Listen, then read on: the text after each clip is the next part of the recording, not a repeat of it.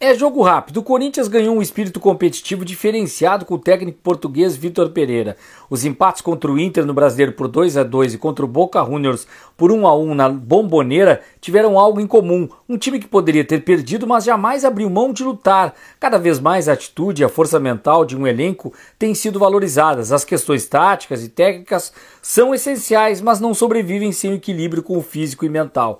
A gestão de grupo do técnico corintiano é elogiável. Contra o Boca com três zagueiros e a entrada de Robson Bambu, precisou mudar para a linha de quatro zagueiros na segunda etapa a fim de evitar a derrota. A bola já não chegava para o William, Mosquito, Jô, podia ter mexido mais cedo, mas mesmo assim perdendo Cantígio, expulso depois, segurou o resultado. O Corinthians é líder do seu grupo da Libertadores, segue líder do Brasileiro e ainda está vivo na Copa do Brasil. Detalhe, Duqueiroz foi o cara e selou a ótima fase com o primeiro gol dele pelo Timão.